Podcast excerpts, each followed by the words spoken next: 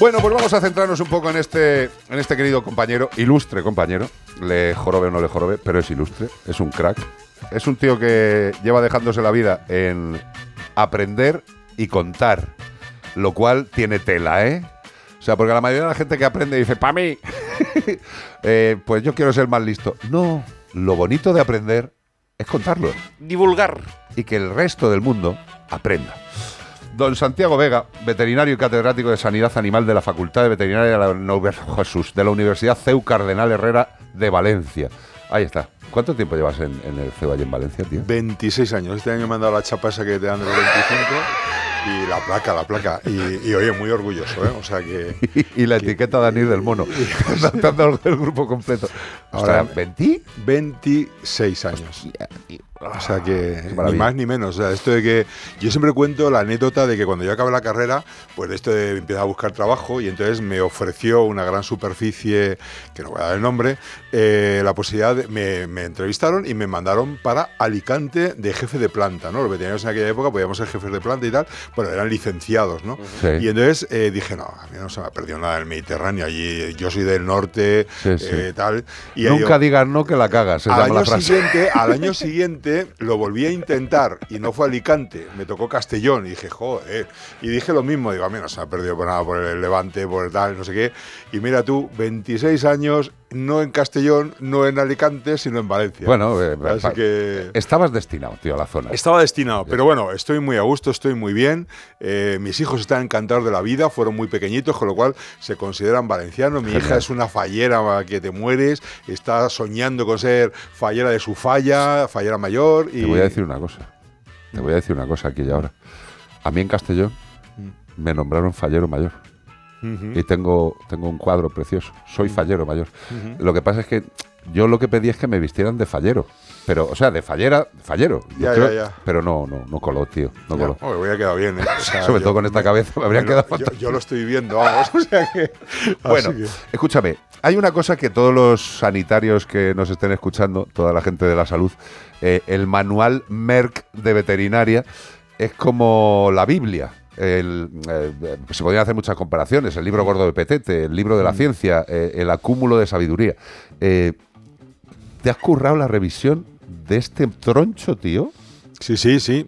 Eh, yo decía antes que, que han sido ni más ni menos que 3.505 páginas. Jesús. Páginas eh, que, claro, uno dice, bueno, son muchas. No, son muchas si uno ve el tamaño de la letra y si encima ve que es hoja de Biblia. O sea, que-. Hoja finita. Yo lo he cogido y además el peso, ¿cuánto es? Eh, el peso son un kilo 757 gramos. O sea, es un, es un parto prematuro, pero doloroso. Hombre, porque han sido tres años y medio, ¿eh? Esto- Peso del conocimiento. Y, escucha, Totalmente. y no ha ido a la incubadora, ha salido Nada, directamente nada, a la tal vida. cual tío. no era viable y lo hemos dejado ahí. O sea que. A mí me parece un trabajo brutal, un trabajo brutal. Eh, creo que los sanitarios, porque este es un libro para los sanitarios, eh, aunque bueno, si alguien, si alguien de la calle lo quiere adquirir, Pues va a estar en la, es raro, caseta ¿no? del Bueno. fe- en la caseta de la feria del libro, va a estar re- o sea, firmando ejemplares del. No es el tipo de libro de firma de ejemplares. No creo que fuera ahí mucha gente a que te lo firmen. Escucha, yo iría, ¿eh? Que hombre, Yo iría. si tú no vas, tío. O sea, la mayoría de los sanitarios, eh, yo creo que este es un libro que debemos tener todos, tío.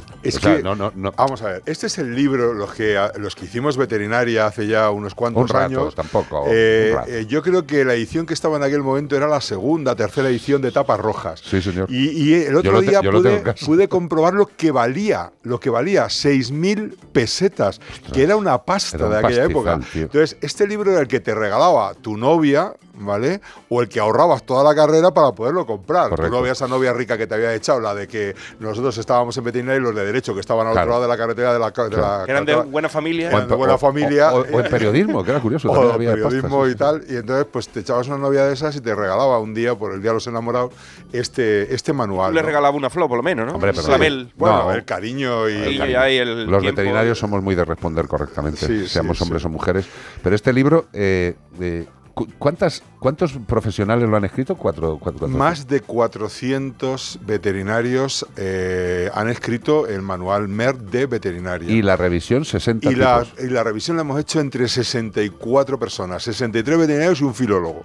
Había que darle un Joder, color ahí. Hablábamos de- antes de eso de la revisión, porque este libro, ¿cuándo se escribió? Ese libro es un libro de historia realmente actualizado, porque la primera edición, que es el manual MER de humana, salió en Ajá. 1899, pero la de veterinaria salió en inglés en 1955, en español en 1970. Había O sea, animales que no existían todavía ni nada, ¿no? Bueno, Había es que, especies. es Ya que ves, y enfermedades. No, no, es que se han ido incorporando a medida que salían ediciones, se iban incorporando. En la última, la 10, se incorporaron imágenes de radiografías.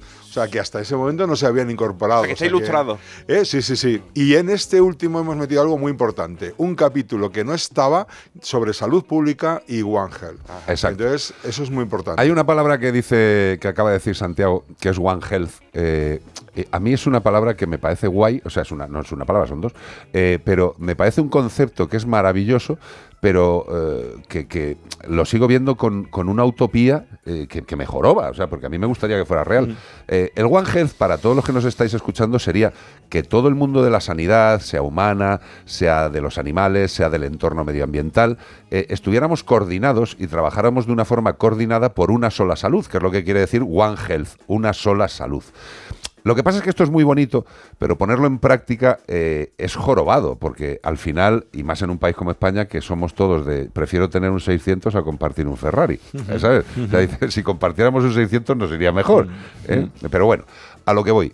Nosotros lo que tenemos que pretender es que este libro, es que este libro, que es una base del concepto One Health, ayude a que ese One Health pueda llegar a donde pueda llegar. Lo que pasa es que hay cosas tristes, tío. Yo, por ejemplo, el otro día que estoy leyendo lo que de farmacéuticos, de donde sea, eh, están estableciendo un listado eh, de consejos para animales de compañía. eh, ¿Qué mierda es esta, tío? O sea, yo no voy a, yo no voy a hacer un listado de los fármacos que hay de medicina humana para el uso en medicina humana. No sé, yo soy veterinario. Sí, a ver, yo creo que eh, hablas de One Health, ¿no? Yo creo que primero no sabemos lo que es One Health, con lo cual, pues difícilmente vas a poder aplicar algo que no sabes qué es, ¿no? Porque todo el mundo dice que sí, que sí, una salud, claro, lo traduce una salud, tal, lo- se lo explicas un poquito, ¿no? Eh, la salud de las personas, animales, el medio ambiente y ahora las plantas, que también se ha incluido, Correcto. pues es la misma, ¿no? Y entonces, y todo el mundo dice que sí, pero a la hora de la verdad, eh, tú te encuentras con que cada uno tiende a compartimentar la salud en su ámbito, ¿no? Y yo la digo, hiperespecialización de, de claro, claro, claro, sí, sí, sí, sí. Entonces, y tú eh, le puedes poner mil ejemplos, por ejemplo, COVID-19, ¿no? Sí. Un ejemplo, porque probablemente puede ayudarnos. Un a- ejemplo que no conoce Un nadie, ejemplo que sí, no sí, conoce nadie, ¿no? exactamente. ¿De qué como se no lo hemos pasado, tiempo? De es animales. Un virus que tiene su origen en los animales, que eh, se transmite a las personas. Animales, personas. ¿Vale? Pues igual ahí tienen que intervenir profesionales de la salud de los animales y de las personas, entenderse y cuando se han entendido. Pero es que además ese virus ha, ha dado la vuelta al planeta varias veces. Igual también hay la biodiversidad, igual también. eh, y entonces, si metemos biodiversidad, pues igual hay que pedir que nos echen una mano a médicos, veterinarios, farmacéuticos, pues a lo mejor los ingenieros, los, los biólogos. Sí. eh, y entonces al final Health es todas las profesiones. Tenemos que trabajar juntos todos porque el que hace leyes es un abogado y también la salud eh, se rige por leyes. O el que construye edificios tiene que hacerlo en equilibrio pues con los que los van a ocupar, los van a utilizar, con el medio ambiente. Con, o sea, si es que al final la salud si no hay salud, no hay nada. Y si no hay salud, eh, es difícil entender cualquier otra cosa. O sea que- Quizás fue una leyenda urbana, pero en algún momento se habló de que el SIDA venía de los primates. Efectivamente, no, no, no, no, ninguna que- leyenda que- urbana. que- o sea, que leyenda urbana. no, ¿no? no, O sea, digo, con el Eso está tiempo más se ha demostrado. ido... Se y la rabia viene de los perros y es Exacto. una zoonosis. Y, y- y- pero es que podemos poner cientos de ejemplos. O sea que, entonces dices tú, bueno, y los que nos pueden venir, porque van a venir muchos más. Hombre. O sea que ahora mismo los vectores, hablábamos antes de los mosquitos. El mosquito, los mosquitos, los vectores artrópodos prácticamente ya no se van en todo el año de, noso- de nuestro lado. ¿Por qué? Porque el cambio climático nos ha llevado a que las temperaturas que tienen ahora mismo ellos, pues son ideales para poder seguir viviendo con nosotros. O sea Están, que- están en Torremolinos todos los mosquitos. Y están llegando a no- no sitios donde- se sienten como en Torremolinos, están de PM en toda España, porque la temperatura es suficientemente buena para que vivan. Sí, sí. está.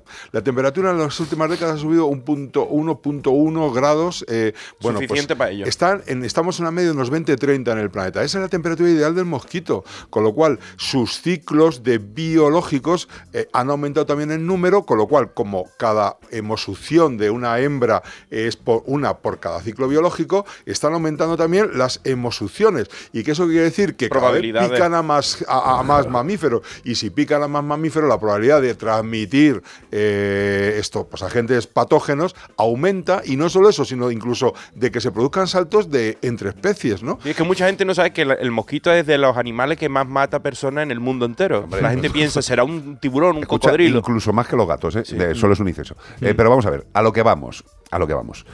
Una sola salud, maravilloso. Mira, yo muchas veces cuando pienso en lo de una sola salud, eh, eh, cuando tienes un micrófono delante intentas que la gente pueda eh, llegar a comprender algo que no es habitual en ellos. O sea, al final, yo no sé si habéis visto Avatar, la primera o la segunda, que es un concepto, es una película, es una chorrada, lo que pueda decir, pero en Avatar hay una cosa que es que todo forma parte de todo es un uno. Y es que eso es lo que no somos capaces de entender, carajo. Vamos a ver, la Tierra, el planeta Tierra, que es donde estamos metidos, todo lo que hay en el planeta Tierra, toda la salud de ese planeta, tiene que ir tratada unitariamente. Y si no lo hacemos así, la estamos cagando. Y ya está. La puñeta es que hay poca gente a- around the wall como Santiago que tengan el convencimiento y la capacidad de querer seguir defendiéndolo. Y perdona, lo más importante, no somos la especie dominante. ¿eh? Hombre, ¿qué coño? O sea, somos una más. Exacto. Y puestos a que se extinga otra especie, podemos ser nosotros. ¿eh? Sin duda. O sea, porque los humanos pensamos, no, no, aquí se extinguirán especies, pero la nuestra no. Y tú dices, no, no, la nuestra es una más. O sea, Y, y hemos tenido ahora mismo un, El un caso, de- un ejemplo. el hachazo del COVID, pues se ha quedado donde se ha quedado. Claro. Escucha, el hachazo del COVID llega eh, al mundo 100 años antes y nos barre. Claro. Y nos barre. O sea, ha llegado ahora que hay una la capacidad mal farmacéutica. llamada gripe del 18, no Nos se sabe si se llevó 40, 60 u 80 Millones. millones. La peste o Bueno, cualquier. las peste, la peste, 200 millones de personas en la Edad Media, que eran, Era otro zoonosis, eran ¿no? pocos más. O sea, Era Exacto. rata. Que- que casi eran se- las ratas las que lo, lo Sí, pero escucha, pero es que estamos hablando de que en esa época se murieron 200 millones cuando a lo mejor había 300 millones. Efectivamente. ¿Sabes? Ahora se han muerto los que se han muerto, entre ellas mi madre. Qué bonito, gracias a quien corresponde. Por cierto, un abrazo, Salvadorilla, ¿eh? el mejor ministro de Sanidad de este país. Que nunca se me olvide decirlo cada vez que se me acuerda. Un abrazo, a ver si nos conocemos, ¿eh? que tengo muchas ganas, ¿verdad? Salvador. Qué, joder, qué bueno, qué buen ministro de Sanidad. Un filósofo. Ahí estamos, España. Eh, escúchame, lo de una sola salud. Yo lo veo así. Es una pelota, estamos todos, y es la salud de la pelota y de lo que hay dentro. Ya está. Eso es el One Health. Y el que no entienda eso, pues dejará abiertas puertas. Yo te voy a poner, la, me lo dijo una vez una alumna, me dijo, dice, Ángel es el pegamento que une todos los ámbitos del conocimiento. Hostia, qué bueno. Y cuando me dijo eso, porque ella me lo dijo, dice, mira, yo estudiaba veterinaria, yo no veía que veterinaria no era más que asignaturas y asignaturas, aquello parecía una carrera de obstáculos, ¿vale? Y entonces un día mm, apareció un individuo que se llamaba Santiago Vega, me habló de One Health, y entonces yo ahí entendí qué era lo que estaba haciendo, que era Health me unía todo lo que estaba estudiando en la carrera, bueno, pues eso llévalo a todos los ámbitos de- del conocimiento, de las ciencias, y el Health lo pega todo, lo une y da sentido a lo que tú estabas diciendo, a esa pelota, a esa pelota en la que todos estamos en el mismo plano, o sea... Al eh, mismo nivel, que es que eso es lo que no entiende claro, el humano presuntamente racional. Y que el día que los humanos desaparezcamos, el planeta Tierra seguirá estando ahí porque lleva muchísimo tiempo antes. Ejemplo, Chernóbil. O sea, ¿qué me estás contando? ¿ Chernóbil? que, que están los animales allí felices y contentos, reproduciéndose maravillosamente. Sí, sí. Y estamos hablando de un desastre nuclear. O sea que.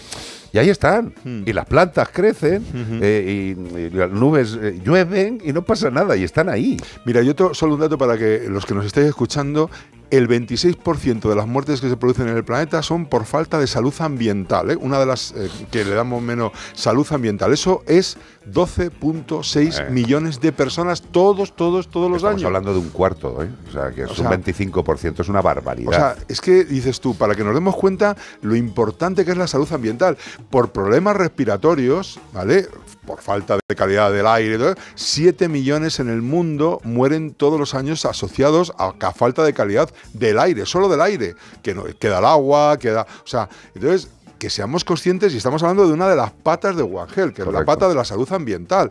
Está la pata luego después de la salud de los animales y la pata de la salud de las personas y todas ellas perfectísimamente interaccionadas y relacionadas. Y equivalente, o sea, eh, tienen que estar equilibradas porque Claro. cualquiera de ellas de- desequilibra todo el sistema. Tú ponte en una mesa a tomar un café con tres patas y que coge una, te coge a la mesa, no Te te, cae coge el café. Se te cae el No, café. no, totalmente. Eh, eh, lo que pasa es que volvemos a lo mismo. Eh, desgraciadamente, a día de hoy, eh, el One Health está en el ámbito científico, se conoce en el ámbito científico, pero es que volvemos a lo de siempre. O sea, lo malo que tiene la humanidad es que pasar de un, de un concepto a, a una acción práctica nos cuesta tanto, tío. O sea, y, y también nos cuesta a los que estamos metidos dentro del mundo de la ciencia, de la salud, eh, porque unos, joder, macho, a ver si encontramos un punto de entendimiento, que es que no es cuestión de quién tiene más razón, es cuestión de qué es lo que mejor le viene a esa pelota donde vivimos todos. Yo creo que eh, los que formamos parte del One Health, que somos muchísimos. O sea, esto no es médicos, veterinarios, farmacéuticos, biólogos, están los ambientalistas, están, están los eco- eh, gente que trabaja en los ecosistemas. Hay muchísimos profesionales, ingenieros agrónomos, es que hay de todo, tío. Bueno, pues toda esa gente lo que tiene que hacer es juntarse y decir qué es lo mejor desde cada punto para que todos convivamos bien, no los humanos. Que es que muchas veces pensando en la buena vida de los humanos nos estamos cargando el planeta, que esa es otra de las cosas que es tan difícil. Eh, ¿Cómo se convence al ser humano, a las zonas de ser humanos que viven bien? Pues eh, el planeta tiene muchas realidades. Hay gente que le habla de One Health y se está muriendo y les puede dar la risa. Yo digo, ¿cómo implementamos el One Health verdaderamente, Santiago? Eh, ¿qué, qué carajo hay que hacer? Porque la gente que, que se lo cree, ya se lo cree. Pero ¿cómo se pone a trabajar? Porque es el paso de la ciencia teórica a la acción práctica. Y ahí es el problema. Bueno, eh, yo te voy a poner un ejemplo. Además, a propósito de que se acaba de aprobar ahora mismo, acaba de salir publicada en el BOE la ley sobre la, la utilización, eh, bueno, el tema de los desperdicios de alimentos y tal. Cada uno de nosotros, de los que estamos aquí, de los que nos estáis escuchando, desperdiciamos todos los años 120 kilos de alimentos. Madre 120 kilos de alimentos. Madre Ahora O se están haciendo que los supermercados tengan que vender esos productos al final de la Donarlo, jornada, sí. donarlo, Sí, venderlo a sí. bajo precio o algo, pero antes lo tiraban y echaban lejía encima para que no vinieran a rebuscar las basuras. Claro, 120 kilos es la media, porque claro, yo no me imagino que en África estén tirando 120 No, kilos de no. nada. No. O sea, Eh, entonces... de, de lágrimas. Y me diréis, pero eso no es posible. Oye, daros una vuelta por cualquiera de estos eh, restaurantes de comida rápida y veréis las bandejas de los chavales adolescentes, cómo se quedan las hamburguesas a medio terminar, las Mira, y- patatas. lo- eh, Y yo que he trabajado sumando- ahí, Santiago, si cuando acaba la jornada tiramos cubos llenos. Porque tú los vas poniendo ahí por si va viniendo gente, pero llega la hora de cerrar y dice, todo esto se tira en lugar de que se recogiera, que es lo que yo hice, y me despidieron porque recogía y iba repartiendo a la gente indigente por la calle. Me vio uno de los encargados y me dijo, eso no se puede hacer porque llamaría a que la gente venga a recogerlo por las noches y no queremos. Entonces había que tirarlo y destruirlo. Eh, no pongamos la calefacción, la calefacción y abramos las ventanas, o no pongamos el aire acondicionado y abramos ventanas, o, o usemos más el transporte público, que precisamente aquí donde he venido yo hoy a Madrid es una delicia, o sea, funciona fenomenal. Cierra O sea, el grifo mientras te des cierra el grifo, exacto. O sea, es que no nos damos Ya, cuenta Santi, de que vivimos en un estado de bienestar y Ya, vivimos como que ricos ahí sin está, serlo. Exacto. Vivimos como ricos sin serlo. Pero ya no es, ya no es vivir como ricos, es, es vivir eh, eh, enfermamente cómodos. Mm. Enfermamente cómodos. Eh, y- yo lo digo siempre, y bueno, pues es una paridad personal mía, es un pensamiento, pero yo creo que el hombre eh, la cagó eh, cuando se descubrió el fuego, porque a partir de ese momento se empezó a hacer cómodo. O sea, yo creo que todos los males que tienen el, tenemos en el planeta proceden de la comodidad o de o del interés lúdico del ser humano. Es acongojante, o sea, que nuestra comodidad y nuestro interés lúdico se esté cargando a los demás y no nos importe. Tú dile ahora mismo a la chavalada, eh, igual que cuando nosotros estábamos de chavaladas, pues tendríamos nuestras mierdas, pero ahora mismo tú dile a la chavalada que se coma todo lo que va a comprar, que deje de comprar 57 kilos de ropa y compre ropa ya utilizada. Hay mil formas, pero todas van en contra de la comodidad. Pero fíjate, la- eh, los que estamos determinando cómo es el mundo somos la parte más pequeña, o sea, es el primer mundo, o sea, es eh, el primer mundo el que vive con esa generosidad que, que te lleva a no valorar nada. Yo eh, he estado en Latinoamérica el año pasado y me- vas a Perú y en Perú no pueden beber el agua del grifo directamente, tienen que hervirla. Y eso aquí no, no nos entra en la cabeza como Y puede en África ser. tiene que ir con, una, con un barreño y a, a No, recogerlo a... en África, nosotros hemos estado en África Sí. y cuando una vaca tiene carbunco, que es una zoonosis que que se puede Joder. transmitir también a los humanos. Que no es una broma. Nosotros se eutanasia la vaca, se quema pa- y se entierra para que no se coman la vaca, porque si no, bueno, pues aún y así al día siguiente hay veces que vas al Lo sitio y han sí. desenterrado al animal que tú has quemado para que no lo puedan tomar. O Hay sea, ciudades y sitios donde hay especies como el mono, un mono que tiene la cara blanca, no me acuerdo cuál es. y El se- mono de cara blanca. Y ellos se los está- ellos se los están comiendo, pero es que ellos pues, el- eh, llevan toda la vida comiendo, se lo tienen hambre y eso es lo que comen. No, no pueden decir, es que a partir de ahora no se puede comer porque se van a extinguir. Ellos siguen comiéndolo porque Mm. Mira, eso- esos indígenas lo han comido toda la vida. Hay, hay una cosa que me gustaría comentar con Santiago, que para algo es un científico bramido, maravilloso. Tú, ¿Sabes uno de los mayores de las mayores tristezas que he tenido yo en mi vida con el tema de la zoonosis y todo? Cuando pasó lo del ébola en España. Y dices, vamos a ver.